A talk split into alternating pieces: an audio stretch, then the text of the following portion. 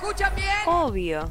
Y a Clara, puta y marica, podés escucharles todos los lunes, miércoles y viernes de 10 a 12 por www.radiomonk.com.ar. O en cualquier momento les podés buscar en Spotify como Vamos por Todo. Yo también los escucho siempre. Por todo.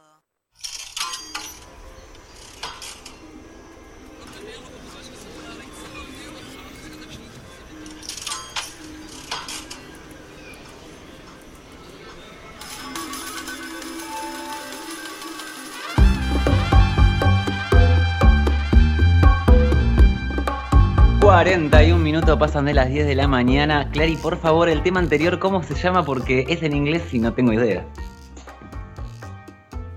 Ay, estaba silenciada. El tema anterior es un temardo. No, no, temardo mal. Temardo, acabo de subir un video Temardo. bailando, Temardo, pero está como. Blinding Lights. Eh, escucha, sigo una chica en TikTok, te la voy a pasar, porque yo ahora me hice TikToker. No, pero solo sigo gente que es una piba que explica inglés eh, en videos de TikTok que duran 30 segundos. No, no, la van a amar, se las voy a pasar. Me, me intriga saber de qué lado de TikTok es- estás, si del lado heterosexual o del lado copado. Porque hay dos Del lado lados. del bien. Del lado Ah. del bien. Qué bien, qué bien. Pero si es hetero, ¿de qué estamos hablando? Pero ya me corre este, este eh, hoy este programa era en honor a Marica, no persi eh. En honor, esté muerta y me encanta, me encanta. Era para Me encanta. recordar a Marica. los homenajes en vivo me encantan. Tipo, me Ah. encantaría hacerme la muerta para estar en el cajón así con un ojo abierto. A ver quién llora. Re Leonina, Ay, re no, Leonina. A mí me maquillan por Dior y ponen música de reggaetón, eh. Te vamos a entangar, oh, Ah, vale. tangada. Hay que ir, hay que ir Capaz que entangada. Capaz que te entangues demasiado y te partas a la mitad. Ay, ah. Bueno, Ay, no, no. Ah, no, drogada, hiciste. Situación. No está buena. Me partió el orto. Estamos viendo conectada a nuestra invitada del día de hoy. Bienvenida, vamos por todo a Wadaverse. ¿Cómo estás, compa? Buenas, ¿cómo Bueno, Oli. primero que nada, feliz cumpleaños. Gracias. ¿Cómo anda? ¿Cómo se siente? ¿Cómo, estar en- Guada te en- preparó un tema. A ver. No, a ver, yo no. Pará, no, pero ¿Es de familia el tema del ritmo de familia? Porque si es de ¿Sabes familia el que oído, pasa? no, ¿eh? yo hace muchos años digo que me gusta cantar. Mi hermana lo único que hace es hacerme bullying. Ojalá. ¿Entendés? Entonces, cualquier persona que dice algo dice, ay, que la Guada verdad. cante. Pero con el objetivo de que todos se rían de mí. O sea, no es que ella esté orgullosa de lo que hago. Al contrario, lejos. ¿Ya? Me metí Ya, la con. Luciano, Luciano No. con esa gorra y ese, esa taza que seguro que estás tomando algo ca- caliente, pero parece que estás tomando birra. O sea, pareces un viejo borracho en un bar. Porque aparte opinas. Esta yo clara. Ah. Sarara, la verdad que esta gente chiquita, que poco sarara. Eso, eso, fue tipo, mendigos niños, no se puede uno quejar en su casa. Hace comentarios tipo. ¿Saben qué vamos a hacer? Hay nada que ver esto, pobre. Bueno, ho- hola Guada, me encanta estar presente cuando nos vas a enseñar un montón de cosas hermosas. Vamos, vos Clara, vos Marica y vos Pute ahora, vamos a subir una selfie a ver cómo estamos outfitados en, en el Inter. Me gusta ese reto. ¡Me gusta mi gente! Bueno, va. Yo te digo que estoy viendo las tres caras y no sé quién está más jodido. ¿Con filtro o sin filtro? Sí. No, yo me voy a poner un filtrito, sorry. Y bueno. Bueno. Y yo también. Yo Cuídate, le- Lucho, cuídate un poco. Yo Sí, mientras tanto le, le pregunto a Guada qué nos trajo para hoy. Bueno, eh, hoy traje una frase eh, y unas ideas de, de- No, me equivoqué, mentira. De Bourdieu ya no. Hoy traje de Bauman. Eh, Bauman es un sociólogo, filósofo polaco, contemporáneo, falleció hace poquito, en 2017. Eh, la frase que traje es de su libro que se llama La modernidad líquida, que se publicó en 1999. Eh, bueno, voy a, voy a leer la frase y después la vamos a ir trabajando. La frase es la siguiente. Dice, gracias a sus recientemente adquiridas flexibilidad y capacidad de expansión, el tiempo moderno se ha convertido primordialmente en el arma para la conquista del espacio. Bueno, en la frase, eh, las cualidades o características que, Bauman menciona sobre el tiempo, digamos, son la flexibilidad y la capacidad de expansión. Dice que el tiempo se ha vuelto flexible y ha adquirido cierta capacidad para expandirse fácilmente. Y estas cualidades que, reconoce el tiempo se relacionan con la metáfora que utiliza durante todo el libro que estamos trabajando para denominar lo que él va a llamar modernidad líquida.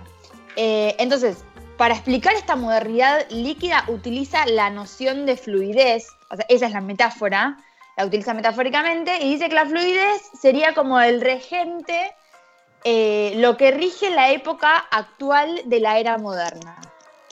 Eh, entonces, bueno, para entender por qué utiliza esta metáfora, él dice que, bueno, que la fluidez es una cualidad, es una característica de los líquidos y que por, por ser, eh, por esta fluidez, eh, los líquidos no, no conservan su forma fácilmente, de hecho, el líquido toma la forma del recipiente en el, en el que lo pones. Eh, no es relevante el espacio que ocupan porque varía constantemente, lo que sí es importante es el flujo del tiempo, que los fluidos se desplazan con facilidad, que pueden eh, fluir fácilmente, que tienen una extraordinaria movilidad. Eh, y que en este sentido eh, el cambio es la regla. Lo regular en los fluidos es que, todo va cambiando constantemente. Entonces dice, en contraposición a esta fluidez tenés los sólidos.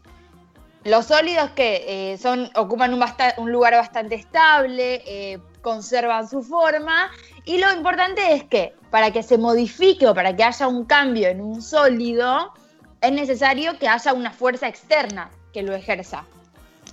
Entonces, partiendo de esta idea de fluidez y de sólidos, eh, Bauman va a tratar de, hacer una comparación entre quizás una primera fase de la modernidad y la fase actual en la que nos encontramos.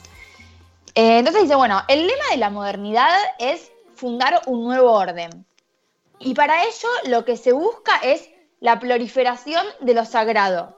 En la, en la modernidad lo que se hace es, se niega el pasado y se niega la tradición. Pero lo que él especifica es que no es que se busca terminar con los sólidos, no es que se quiere desvanecer todo tipo de sólido, eh, sino que el objetivo es establecer nuevos sólidos que sean más eficaces y más inalterables.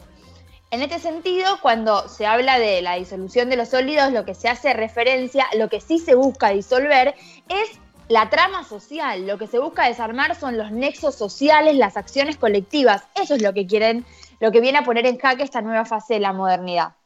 Eh, en este sentido, en contraposición, el nuevo sólido, el sólido este más eficaz, este eh, más inalterable, es el nuevo orden económico.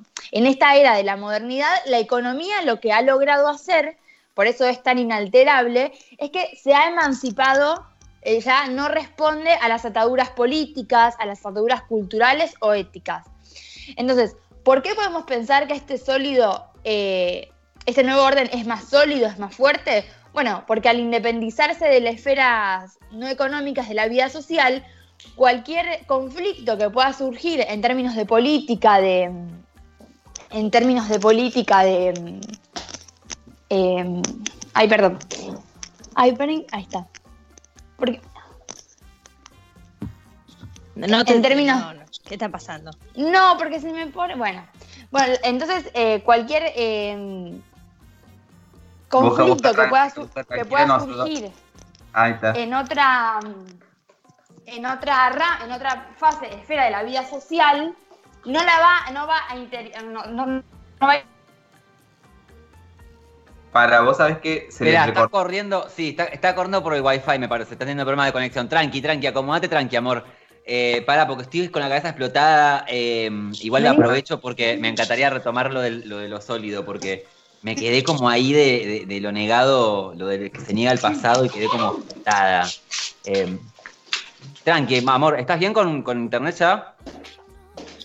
Chicos, eh, se quedó sin batería. Así que Ah. va, va a entrar de mi celu. Voy a ceder, no me van a escuchar.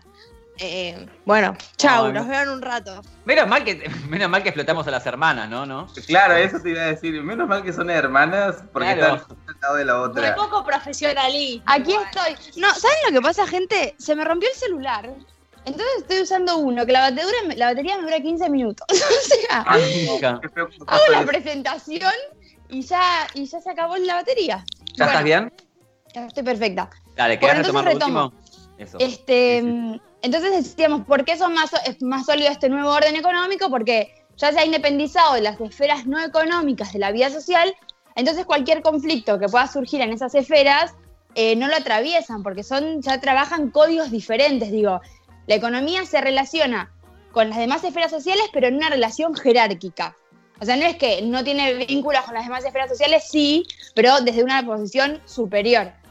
Este, entonces dice, bueno, que la rigidez de este sistema responde en algún punto, se puede pensar, como una pérdida de, controles o de frenos. Y en ese sentido lo que piensa es, se ha, se ha producido una desregulación, una liberación, una flexibilización, que son todas técnicas que lo que permiten es que se evite el compromiso entre los agentes. Con el paso a esta nueva modernidad, salimos, lo que dice él, salimos de la época de, la época de los grupos de referencia. Sí, como al licuarse estas relaciones, estos nexos sociales, ya no son, no son palpables los grupos de referencia y por tanto las pautas y las configuraciones no aparecen determinadas y no están presentes eh, de manera evidente. Pero lo que, a mí me parece que lo que hay que tener en cuenta acá es que no es que se trata para Bauman de una era en la cual ha desaparecido lo que es una pauta social establecida y que entonces ingresamos, porque entonces de última sería, bueno, pará, ingresamos en una sociedad bárbara que cada uno hace lo que quiere y desarrolla su subjetividad libremente y no es así. Lo que se ha modificado es que esas pautas y esas configuraciones ahora se han reclasificado y son funciones individuales, son tareas individuales, como que se acrecienta más el individualismo, ¿no? Em, lo que dice Bauman es que un rasgo que es fundamental de, la vida moderna es la particular relación entre el espacio y el tiempo. Dice, en la modernidad el espacio y el tiempo como categorías logran funcionar separadas. Antes el cuándo siempre estaba relacionado con el dónde. Y en la actualidad, eh, estas nociones, estos conceptos dejan de estar entrelazados. Eh, antes por ahí tenías una reunión que era a las 3 de la tarde en, un café y hoy puedes tener una reunión a las 3 de la tarde por Zoom y entre dos personas, una que esté en Córdoba. Nosotros, digo, en este momento, Pute está en Córdoba, nosotros estamos en... Digo, se ha separado esas dos categorías, ¿no? Este, entonces, se podría decir que el tiempo se independiza, digamos, y desdobla el espacio. ¿Y por qué plantea que el tiempo desdobla al espacio? Porque, bueno, las distancias espaciales que antes se recorrían en una X unidad de tiempo, ahora se pueden recorrer en menos, en menos tiempo. Por ejemplo, hace 100 años ir a Mar del Plata por ahí te tardaba tantas horas. Hoy ir a Mar del Plata, la distancia es la misma, pero tardás la mitad del tiempo. Entonces, en ese sentido es que el tiempo le ha ganado al espacio. Por eso, eh, la frase que nombramos al principio, el tiempo moderno se ha convertido en el arma para conquistar el espacio. Eh, si retomamos la metáfora al principio de los fluidos y los sólidos, el espacio, en este sentido, es sólido, es pesado, es inmóvil, y por estas características, el espacio ya se empieza a constituir como un obstáculo para la flexibilidad del tiempo. Eh, durante la modernidad, la velocidad del movimiento y el acceso a medios de movilidad más rápidos son los principales instrumentos de dominación, digamos, ¿no? De poder y de dominación. Entonces, adentrándose un poco en el terreno del poder, lo que Bauman plantea es que mm, el poder ya logró moverse a, la velocidad de la electricidad, digamos. Y en ese sentido, el poder se ha vuelto extraterritorial y ya no está atado específicamente a la resistencia del espacio. Entonces, lo importante de esto es que la gente que maneja el poder, las clases dominantes, pueden ponerse en cualquier momento fuera del alcance de los dominados, porque es un poder extraterritorial que se mueve muy veloz. Eh, entonces, dice, en esta era, la principal técnica de poder es la huida el huir, digamos. Las clases dominantes buscan huir. Eh, Macri en Francia, total. Que acá me, dice por me dice por las Macri en Francia, pero yo eh, cuando escuchaba que lo nombraban, es eso, realmente. Se ponen fuera del alcance. la vamos opinando de atrás. Macri en Francia. Claro, entonces tenés una mayoría sedentaria fija en un espacio que es dominada por lo que Bauman llama una élite nómade y extraterritorial. Eh, el objetivo en este sentido de la política va a consistir ahora en eliminar los pocos puntos de control que quedan en, términos de fronteras. Eh, estos amos ausentes, como lo llama Bauman, me parece que está bárbara la idea de amos ausentes, lo que han logrado es dominar sin cargas, eh, sin cargar con tareas administrativas y lo que han logrado, que es impresionante y habla como de una perfeccionificación del poder, es se han desresponsabilizado de las consecuencias y de los costos de su dominación. Ya la clase dominante no tiene por qué hacerse cargo de que domina. No, claro. Eh, esta, bueno, esta forma de, de- de estructuración del poder, lo que el problema, la contracara, es que genera una gran incapacidad para conocer a los dominantes. Nosotros no sabemos quiénes son en este momento los que, los que detentan el poder en términos de, de nombre y apellido, digo, ponerle una cara. Entonces, si vos no tenés idea como clase dominada, quién te domina, es muy difícil elegir los medios pertinentes para dar una lucha que sea adecuada. Digo, ¿cómo podés plantear una lucha ante un enemigo que no conoces? Eh, entonces, bueno, eh, en este sentido, lo que Bauman dice es que hoy lo valioso, lo que tiene valor, es lo, en la actualidad es lo portátil, lo pequeño, lo que es liviano. Y, y entonces, en este sentido, digo, esto se puede ver en términos políticos, en términos de poder, pero también digo, aplica al mercado. O sea, yo pienso, la palabra portátil, pequeño, liviano, son todas cosas que escuchás en cualquier publicidad que, que te quiere, digo, el producto más, eh, más soñado, el más anhelado, cumple con estas funciones. Digo, cuando él le plantea este modelo de la modernidad, aplica a todo. El hecho habla en un momento de amor, de, amor líquido. Digo, son eh, aspectos de la, de la vida actual que proliferan en todos los ámbitos de la vida social. Eh, en este sentido, en la época que prima lo portátil, lo pequeño, dice, bueno, los poderosos de hoy rechazan lo durable y celebran lo efímero. Y yo ahí pienso en la gente que, eh, que, tiene pasantías, ¿no? Digo, cómo te festejan una pasantía y cómo te la, te la- te la adornan para que piensen que es la oportunidad de tu vida. Eh, y mientras los poderosos prefieren esto, esto efímero, las clases, los grupos que ocupan un lugar subordinado en la sociedad, eh, luchan para todo lo contrario, luchan para lograr que alguna de sus posiciones sea más durable, para tener seguridades, porque están envueltos, están eh, invadidos por una gran incertidumbre, que es lo que gobierna hoy la vida de, las clases dominadas, ¿no? Este, en este sentido, digo, como para linkear un poco con, el feminismo, nosotros siempre al final como que hacemos un link más con el feminismo y me parecía que hoy había cuestiones más coyunturales que también era interesante pensar, ¿no? Respecto a esta idea que hablábamos del poder extraterritorial y de los amos ausentes, lo de Macri en Francia es, ese ejemplo es bárbaro, porque es realmente lo que habla Bauman, ¿no?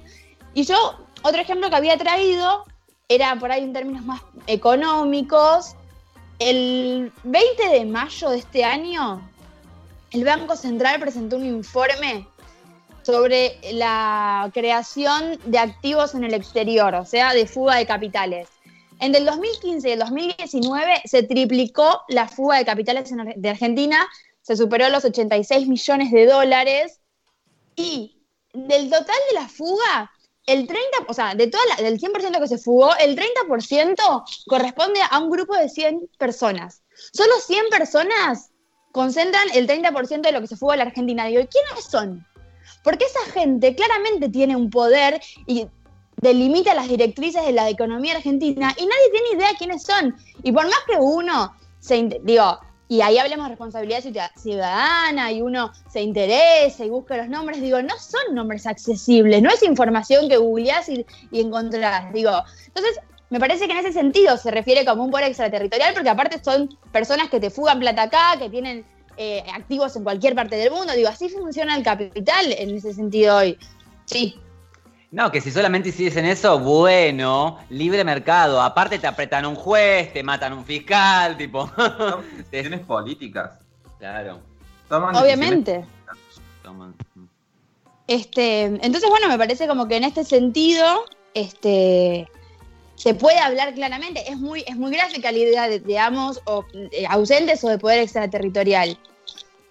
Eh, después lo que me parecía, cuando eh, Bauman habla como del fin de la era del compromiso mutuo, eh, que, hace referencia como a la desresponsabilización que, hace la clase dominante de las consecuencias de su dominación, pensaba en, en- en la pérdida de la condición de asalariado y en el aumento de los trabajadores independientes. Digo, hoy cada vez más gente es monotributista.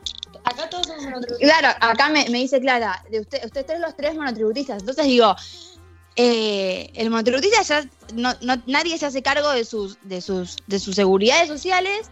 Y no estamos hablando de profesiones o de oficios que toda, históricamente fueron. No, estamos hablando de trabajos que hasta hace pocos años se trabajaba en relación de dependencia. Entonces digo, bueno, ese es un avance más de la flexibilización, este, que lo que permite nada es esta fluidez del poder. Este, Soñamos con un trabajo en relación de dependencia. Clara acá me dice que su sueño mayor es un trabajo en relación de dependencia. Y la verdad que sí. Este, y por último, respecto como a la disgregación de, de los sólidos, porque hablábamos eso, que este nuevo orden busca derribar los sólidos, pero no todos, sino los sólidos que refieren a los lazos políticos o, o- o éticos y culturales. Me parece que en este punto el feminismo logra funcionar eh, de alguna manera como una armadura protectora que se forja sobre convicciones y lealtades. Lo que, permiten es que ponerle un freno a esa licuefacción, a esa. eh, eh, no sé la palabra sí, a, esa como de- a esos óleos derribados, ¿no? Entonces, en este, en este sentido, me parece que hay que tener en cuenta lo que decíamos hace un rato, que, que lo líquido de la modernidad no se limita a lo económico o a lo político, sino que se involucra en todas las esferas y desde ese punto me parece que, por ejemplo, hablar de responsabilidad afectiva implica directamente un compromiso mutuo, digo, la sororidad, la unidad colectiva, digo, son eh, conceptos que vienen a poner en jaque o que por lo menos cuestionan las premisas que subyacen esta era moderna. Vuelven a poner el acento en lo político que sabía. Hola, Eh, no, es un poco lo que dije la vez pasada, que me parece que lo que hizo el feminismo fue devolver el carácter político que tienen todos los actos, ¿entendés? Como que antes, eh, desde, no sé, dar una entrevista hasta salir a la calle, hasta coger con alguien, o sea, de repente se volvió un acto político y no digo que todos, pero mucha gente tiene un poco de conciencia de que eso, de que es político, lo personal es político. Eh, bueno, esa era un poco la idea. Lo que a mí me parecía como para cerrar era, era interesante pensar que cuanto más se agudizan los aspectos individualizantes y egoístas que plantea la modernidad líquida, necesitamos más feminismo, porque, el ma- porque más feminismo implica una mayor politización de la vida social, un mayor compromiso mutuo y, eh, y se forjan identidades colectivas que permiten como hacer frente a este proceso moderno que lo que quiere es derribar con toda construcción o con todo lazo o nexo social. Perdón, no, estamos, yo estaba anotando. Están tomando apuntes un los chicos. Está la marica mirando para abajo con una lapicera anotando. Yo estaba mirando para abajo con una lapicera y un cuadernito anotando. es que este es momento para anotar también.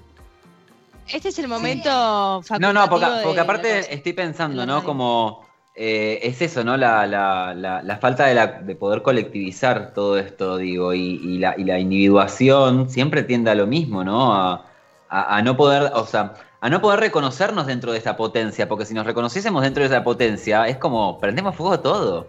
Entonces, para que no prendamos fuego todo, de verdad nos están como súper distraídes, súper dormides, eh, nada. Se aprobó eh, lo de la factoría de China, ¿eh? Ya somos una factoría de cerdos.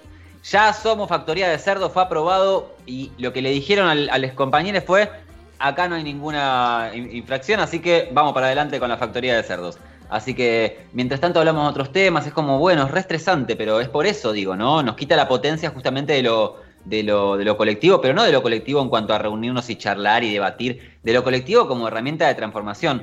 Cuando vino el otro día Flavia al programa y hablaba de que una de las posibles salidas sería algo parecido a la desobediencia civil, digo, ¿saben el, el- el level de desobediencia civil que se llega a armar si personas en los medios de comunicación dicen un cuarto de las cosas que decimos nosotros? Que a ver, no somos un programa de investigación, ¿eh? Se googlea esto. Pasa que es decisión política, es falta de decisión política, básicamente. Si vos hablas de esto 24-7 en los canales, de, los medios de comunicación, a mí eh, acá se prende fuego todo, en una semana se prende fuego todo. Esto, esto de que se habla mucho, el, digo, las clases, las clases dominantes hablan mucho del término las minorías. Mm. Y no es casual, digo, nos, catal- nos catalogan constantemente e históricamente como las minorías. Y eso también es una decisión política. Y nosotros no reconocernos como esa minoría, o reconocerlo como un colectivo de minorías, también es político. Digo, porque me encanta que, que siempre cuando terminas un tema, Guada, eh, yo siempre me anoto, bueno, ¿y qué, qué- qué- qué- por, qué, qué- por qué carajo le importa esto al feminismo? A ver, ¿qué tiene el feminismo para decir sobre esto? Y lo decís, es esto, digamos, ¿por qué es importante? Digo, esto que, estás- que estamos Eh. haciendo ahora, de poder colectivizar mucho más información y, y democratizar también el saber, también es algo colectivo. Em, digo, cuando, cuando mencionabas un poco esto de que no conocemos a las personas dominantes, a, que no, no le ponemos cara, me hace acordar cuando tuvimos la, en el- eh, digo, la discusión del aborto en el Congreso, donde por lo menos yo por primera vez le estaba poniendo cara real a diputados y senadores, Sí. pero por primera vez, y estábamos reaprendiendo cosas que a lo mejor habíamos estudiado en el secundario, cómo se maneja, digamos, un proyecto de ley, cómo son las discusiones, etcétera. Esa, de esa forma, digamos, pudimos construir eh, un poder, digamos, real político. Porque en ese momento, nada, yo veía un montón de gente muy joven mirando una sesión horas y horas y horas y horas y reapropiándose, digamos, de eso. Es impresionante. Digo, y me parece que iba como un poco más en esa línea también. Sí, totalmente. Y, y lo del aborto es muy claro porque es la politización entera de un montón de, de- personas que no tenían idea o que no se habían interiorizado y que, bueno, de repente, cuando hay un, un interés común y cuando ese interés común se trata de alcanzar en tanto grupo, digo, bueno, se alcanzan estas cuestiones, que es lo que específicamente esta, esta, esta modernidad como que viene a, a derribar. Y es muy interesante. Quizás me voy un poco a la mierda, espero que alguien me lo diga, pero eh, hace poco estaba leyendo eh, a un autor, Villarreal es el apellido, sobre el proceso de la última dictadura militar en la Argentina. Eh, obviamente que con una perspectiva sociológica, ¿no? Pero él decía, bueno, la, la dictadura tuvo objetivos concretos, o sea, como latentes y objetivos eh, no man- manifiestos. Y decía, como uno de los objetivos que tenía la dictadura eh, no especificado, o sea, no explicitados, digamos, era, el problema de la Argentina era que las clases dominantes eran heterogéneas, estaban muy divididas, había mucha pica, de hecho, entre los sectores de la economía argentina, y las clases subordinadas, y esto eh, es un gran legado que ha dejado el peronismo, estaban muy homogeneizadas. Entonces, eran muy, eh, eran muy combativas la- la- las, las clases subalternas en la Argentina. Lo que vino a ser la dictadura militar, entre otras cosas, fue que creció el trabajo independiente, crecieron los monotributistas, digo, se, se desprendió, un- crecieron los trabajos, o sea, la- creció el trabajo en los servicios, de manera que se cayó drásticamente la actividad eh, sindical, digo, bueno, son todas cuestiones que ponen muy en evidencia que para dominar y para ganar hay que dividir, o sea, eso ya... Entonces, bueno, son, digo, en términos locales, la dictadura militar ha hecho eso también, además de todas las barbaridades que también produjo, pero digo, en términos eh, de unificación también, eh, en, el plano del campo de trabajo también jugó y jugó fuerte. Bueno, en, la línea de lo que venís diciendo vos, Guada, digo, esto que, venimos viendo, ¿no? El odio como. Eh, el odio como única herramienta, digo. Eh, cuando pasan los años y se mueran todos estos dinosaurios soretes que no hacen más que hablar de odio acerca de Cristina y queda el relato real, que va a ser el relato del amor eh, y la construcción de una historia desde el amor, eh, generaciones futuras van a poder escuchar acerca de Cristina sin, sin ese relato de odio, como nos pasa hoy con Eva, digo, ¿no? Lo que nos queda de Eva es que obviamente desapareció en su cuerpo durante 20 años para hacerle de todo y viva el cáncer, pero más que eso, no quedó del odio, digo, ¿no? Quedó puro amor de la construcción de esa, compañera. Y pienso, en esta época donde nos quieren tan divididos y con tanto odio, tenemos que seguir luchando por ese amor, porque de verdad entendemos que el amor vence al odio y porque es lo que construyeron. Lo que vos decís, pute, del aborto, justamente tiene que ver con lo que dice siempre Violeta Ríos Alegre, la experiencia vital la experiencia de vida. En psicología le metemos una H a aprender y decimos aprender, cuando la experiencia pasa por el cuerpo más que por la cabeza, digo. Y, eso que decís justamente es el, acto legislativo, digo, ¿no? Nu- Nuestra parte y nuestra, nuestra participación política en todo esto fue justamente eso, nuestra experiencia vital en esas sesiones eh, históricas. Y, esto, ¿no? El amor como motor para, para poder transformarlo, como decía la, la comandante Albana, ¿no? El amor que nos negaron es el motor para cambiar y transformar todo. Porque para odiar ya están ellos para odiar. Odiar es re fácil. Odiar es re fácil. Cualquier paqui odia, o sea, hay que saber amar. Porque para amar hay que aceptar las diferencias de la otra persona. Hay que aceptar a la otredad con, con- con esa otredad, digo, ¿no? Hablemos de la nostredad travesti de la que habla la compañera Guayar. Hay que aceptar todo eso para poder amar. Entonces, ¿qué nos van a hablar a nosotros de amor, no? Sí, y sobre todo, digo, pienso en, todo también lo que, viene sucediendo en, en- las llamadas internas, por lo menos dentro del movimiento disidente, dentro de, de- de los feminismos. Eh, ¿Cómo no vamos a tener disputas si estamos inmersos en este sistema capitalista? Digo, me parece que es como bastante redundante que por supuesto, eh, por supuesto que vamos a tener disputas. eh, y que digo, hay hechos puntuales, digo, retomo lo del aborto porque además de que estuve ahí y que e- efectivamente es una experiencia vital, creo que, que es replicable esto. Cuando te pasa por el cuerpo, hasta lo militas desde otro lugar, porque es una persona que estuvo atravesada, digamos, por eso, eh, y que efectivamente, digo, ser diputado, senador y ver que a- afuera tenés un millón, medio millón de personas, es distinto, pues estás dando la cara. Y por eso es importante, el año que viene se vienen las elecciones legislativas, tenemos que saber y tenemos que recuperar esas caras. Es que de repente. La tiro, eh, la ti- nosotros. Capaz que voy a decir una burrada y si alguien, algún compañero me quiere corregir, que me corrija, atájenlo. Eh, pero algún compañero, digo compañere, eh. no una, una persona que no entiende nada de, de Cristina, digo. Pero la decisión de Cristina la cambiaron las pibas en, el- en la calle. eh. Por supuesto. No fue la, no Sí, fue la hija, no fue la hija, no fue la política, no fueron las compañeras de militancia, fue la marea de pibas en la calle, copando la calle diciendo, acá queremos esto. Y ella salió y dijo, yo no quiero que mi nieta el día de mañana diga qué hizo mi abuela, me negó derechos. Punto. Period. ¿Hay una necesidad?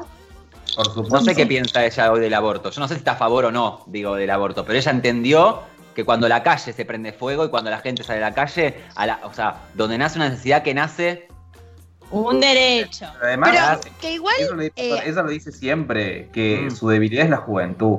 sí. A ver, se me pone la piel de gallina. No. Eh, mm, eh, su debilidad es la juventud. Y también nosotros nos supimos aprovechar de eso, ¿no? Supimos ocupar ese espacio de demanda. Digo, a pesar de que sea Cristina, también tenemos que exigir, porque es responsabilidad política y porque tenemos que también ocupar, porque no quita que, que le, que le critiquemos algo, no quita, digamos, el amor a toda la construcción política que ha hecho, digamos, como mujer y como militante y como compañera. Eh, sí, total. Y con respecto a lo que decía América, como yo no sé si hoy está a favor o en contra del aborto, ¿qué piensa? No que también- lo que pasa es eso, Cristina entiende que en la política Claro. no importa lo que ella piense del aborto, ella, lo- Exacto. ella sabe jugar el juego político y entiende que en sentada en, en el Congreso lo que importa no es lo que ella piensa, sino quién representa mejor a, a la gente que está en la calle, digo, en ese sentido, eh, bueno, y por eso Cristina, o sea, logró hacer la, la- la- chica, Más se vale. movió y creó un cuadro de la... Nos conducen a No, mujer. o sea, no puedo- Cristina claro, no puedo hablar las Capitana. palabras, pero porque, digo, Sí. la tiene tan clara. Es bueno, va que, de vuelta, es que el amor, de verdad, a ver, el odio moviliza, porque es una emoción al igual que el amor, pero el amor organiza. El odio no organiza, es lo que dice la Pichot, los providas no saben saltar. Nosotros no solamente sabemos saltar, que si no sabemos saltar, hacemos que- canciones, Perdón, te el feliz cumpleaños. Cita la Pichot, la Cristina. Es que sí, No, yo te digo las mujeres de mi vida, Nosotros- de Pichote y Es que Cristina. sí, nosotros Somos somos una generación, eh, Cristina lo dijo, nosotros somos una generación que nos acercamos a la política por amor. Por amor, no por odio, digo. Entendimos que el amor era lo que nos acercaba a la política, el amor a Néstor, el amor a Cristina. Es, es, es eso lo que nos tracciona, lo que nos sigue organizando. Y por lo que estamos acá, y como dice Guada, digo, a ver, hello, no fue más que nos conduce Cristina. O sea, Total. básicamente. Sí, Creo y también que- lo que pasó, o sea, con, con lo del aborto y demás, fue esto que de repente como que se empezó no sé si amenazar, pero sí a poner como la voz en alto de, miren que nos vamos a acordar de lo que votan y miren que lo que votan va a traer una consecuencia. Como que se puso un coto quizás hasta esa impunidad que se tenía que siempre, como recuerden las caras de la gente que vota en contra porque eh, no las van a pagar. En la Facultad de Psicología, antes de que cierre Guada, en la Facultad de Psicología me acuerdo que las compañeras colgaron fotos de los senadores Percha con perchas y perejiles, porque no nos vamos a olvidar nunca de esas caras. Votaron el aborto clandestino, votaron matar a las pibas, a los pibes trans y a los cuerpos gestantes. Votaron esos soretes y nos vamos a acordar siempre. Nada, eso era un poco la idea de hoy, como ver eh, como los efectos, o entender un poco cómo surge, cómo se estimula, qué implicancias tiene como esta individualización y este como esta frase de, de... Bauman escribe esta teoría tomando obviamente una frase de Marx que dice los sólidos se desvanecen en el aire. Cuando Marx, bueno, en, su momento se refería como a la disolución del feudalismo, pero digo, Bauman ahí dice, no, viejo, esto se va al carajo todo, se está disolviendo todo, o sea. Entonces, nada, este, en ese sentido me parecía interesante y bueno, ante mayor avanzada como de, de estos líquidos que vienen como a irrumpir o a destruir como los lazos sociales, más feminismo, más politización, más compromiso mutuo y más identidades colectivas. Lo grupal no son los grupos, pero sí. Me Así encanta que- cuando dicen lo grupal no son los grupos, me encanta. Gracias, gracias Guada por, por esto que trajiste. Gracias. Seguimos. Ah, FC, más el Es la- lindo. la madre, es la madre, Es decirle madre. gracias al Señor. No le digan a las criaturas eso porque a veces es- les niñas sabemos que no queremos besar a ese señor horrible y asqueroso, así que nada. Nos vamos, seguimos hasta las 12 del mediodía con Vamos por Todo, nos vamos escuchando un temita.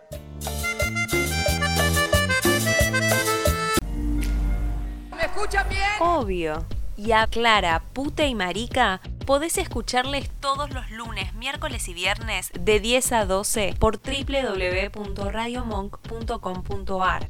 O en cualquier momento les podés buscar en Spotify como Vamos por Todo. Yo también los escucho siempre. Por todo.